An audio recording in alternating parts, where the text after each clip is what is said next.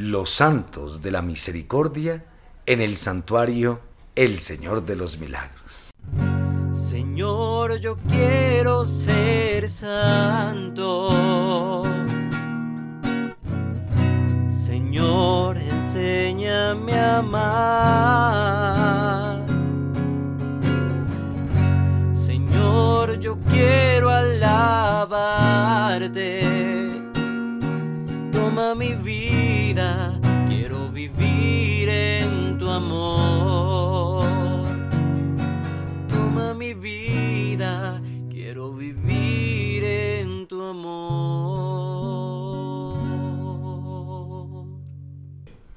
Familia Santuario. Encarnando la misericordia social en la ciudad.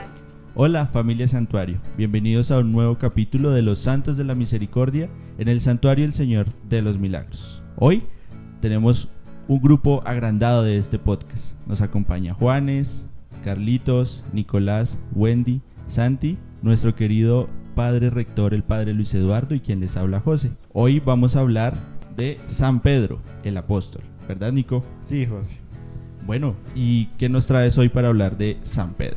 Bueno, de lo primero que podemos decir de San Pedro, eh, pues básicamente que es uno de los doce apóstoles de Jesucristo y es considerado el primer jefe de la iglesia, sí, el primer papa instituido por el mismo Jesucristo. Eh, de lo que se sabe es que era pescador del mar de Galilea, también eh, que dejó su casa de Cafarnaúm para unirse a los discípulos de Jesús. Junto con él se unieron a Jesús, digamos, otros pescadores también que vivían cerca de él, como, la, como es el ejemplo de, de su hermano Andrés y los dos hijos de Zebedeo, Santiago y Juan, todos de los cuales formaron parte del núcleo originario de los doce apóstoles. Eh, también podremos decir que San Pedro carecía de estudios, pero fue muy distinguido dentro de, dentro de los apóstoles eh, por su fuerte personalidad y por la cercanía que tenía al maestro. También llegó un momento en el que ya se erigía como, como el portavoz del grupo. Eh, a través de los evangelios se puede ver el trazado de la personalidad que él tenía. Se puede decir que, que, era sencillo, generoso, impulsivo e incluso con sus intervenciones a veces se notaba como, como una incomprensión con las palabras que tenía Jesucristo. También se podría decir que hacía parte como del círculo íntimo que tenían, digamos, los apóstoles y como los predilectos, dentro de los cuales pues estaba Santiago y Juan y pues obviamente Pedro, ¿no? Estos tres apóstoles participaban participaban en varios eventos, digamos que ya muy íntimos con Jesucristo, en los cuales pues habían estaban excluidos algunos apóstoles. También se dice que en Cafarnaúm Jesús debió ser a menudo huésped de pues de la familia de la que procedía la mujer de Pedro. No sé, el padre Luis, si nos quiera comentar algo de, de, Pedro. Hay unas características que usted las, las nombraba, Nico, que son importantes en la personalidad de Pedro y que están plasmadas en el Evangelio. Primero, es un hombre completamente responsable y trabajador. La pesca, aunque era, por así decirlo, como como el trabajo del momento y de muchos de ellos, pues eh, implicaba también un esfuerzo muy grande, un esfuerzo físico, era un hombre fuerte. O sea, porque eso de estar lanzando la red en repetidas ocasiones, sabemos la red que tiene en todo el borde, los lastres, o sea, eso implica un esfuerzo físico, pasar horas cumpliendo esa, esa tarea. Eh, hablaba usted también, Nico, por ejemplo, de, de, la personalidad de Pedro. Yo siempre he definido desde el Evangelio la personalidad de Pedro como un hombre lanzado en muchos momentos, pero es una persona fogosa. Cuando digo una persona fogosa es que tiene una personalidad de esas de que a veces se lanza en medio de todo, que es, no son los que piensan para actuar o, o, o de pensar para hablar, sino que se la... Y así es Simón Pedro. O sea, ese es el modo también de su personalidad.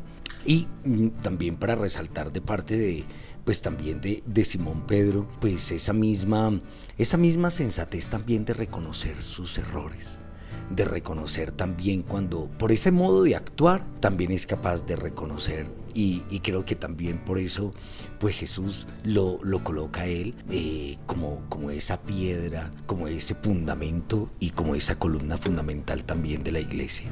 Bien, continuamos con la historia que Nicolás nos tiene. Bueno, también podríamos decir que Jesús le colocó ese sobrenombre de Pedro, haciendo énfasis a que pues Pedro iba a ser la piedra, ¿no? Sobre la cual iba a edificar su iglesia. También como pues lo decía eh, el padre, podemos rescatar que él, que él reconocía sus errores. Entonces aquí podemos ver cómo también tuvo momentos de debilidad, sobre todo cuando, cuando negó a Jesús tres veces. Eso por ese lado, digamos que la parte bíblica en la que, en la que podemos observar a Pedro. Ya después de, de la muerte de Jesucristo, eh, San Pedro era un líder indiscutible de los doce apóstoles y en realidad él, él empezó edificándose como el primer líder de, pues de, la, de, la, de la iglesia, de, los, de todos los creyentes cristianos de Palestina, eh, alrededor de un espacio de, de, 15 años, él dirigía pues las oraciones, eh, pues las enseñanzas, ¿no? Toda la vida que Jesucristo eh, nos dejó. Ya posteriormente, eh, pues hacia el año 44 fue encarcelado por orden del rey Herodes Agripa, y, pero también se sabe que, que consiguió escapar y abandonó Jerusalén, dedicándose a propagar la nueva religión por Siria, Asia Menor y Grecia. Listo, gracias Nico.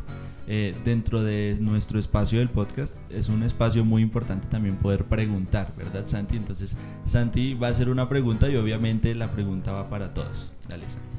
Pues mi pregunta es ya que terminaste de decir que después de Jerusalén fue a enseñar a Siria y, y Grecia, ¿se puede decir o se tiene planteado ¿Qué tal? Después de Grecia llegó a Roma y fue donde edificó la primera piedra donde en este momento está el Vaticano. Cuando, cuando se habla de, de, la misión de Simón Pedro es que me parece que hay un elemento antes de eso, que nosotros sabemos que el cristianismo empezó a extenderse por la predicación de los apóstoles, que no se quedó simplemente en los alrededores, sino ya entendemos de cómo ya Jerusalén y toda esta parte también de lo que hoy hablamos Tierra Santa era parte del imperio romano. O sea, ya esto estaba bajo el dominio de los romanos desde el tiempo de Jesucristo, ¿sí? Entonces, para, para que nosotros veamos, o sea, cómo pues la evangelización y el anuncio en esta parte del evangelio no se quedó simplemente en la parte de Palestina, llamémoslo de Jerusalén, de todo esto, ¿por qué? Porque empezó a extenderse en medio de los pueblos paganos, tanto que se convirtió también en un eje fundamental, o sea, Simón Pedro, pero también en medio de los pueblos paganos, San Pablo. Entonces, ustedes van cuando miran en las, eh, leemos las escrituras, sobre todo en los hechos de los apóstoles, las dificultades que empezó a haber, no simplemente entre Pedro y Pablo, sino entre propiamente la iglesia naciente. ¿Por qué? Porque los que eran paganos, para poder entrar o participar, o por así decirlo, entrar al cristianismo, pues normalmente uno de los requisitos era la circuncisión, que eso era lo que, lo que propiamente se planteaba. Simón Pedro, o sea, en esa parte era fundamentalista, es decir, o sea, tenía que ser de esa manera, y Pablo decía, pero ¿por qué tenemos que hacerlos? O sea, que yo, tanto fueron las discusiones que eh, viene el primer concilio. El primer concilio se llama el concilio de Jerusalén de Jerusalén para poder dirimir esa situación. De ahí, pues entonces viene toda la expansión también, o sea, por eso cuando nosotros miramos y hablamos de estos, de estos lugares, Siria, en fin, eh, Grecia, cuando vamos todo, recordemos que todo estaba dominado por el imperio romano. Y ya después llegará Simón Pedro realmente a Roma, que es donde propiamente va a ser, eh, va a ser martirizado, va a morir.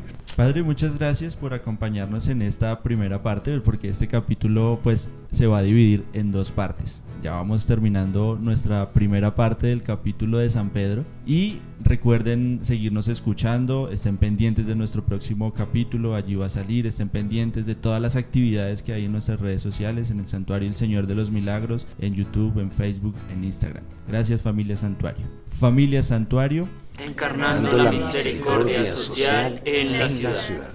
Toma mi vida, quiero vivir en tu amor. Los santos de la misericordia en el santuario El Señor de los Milagros.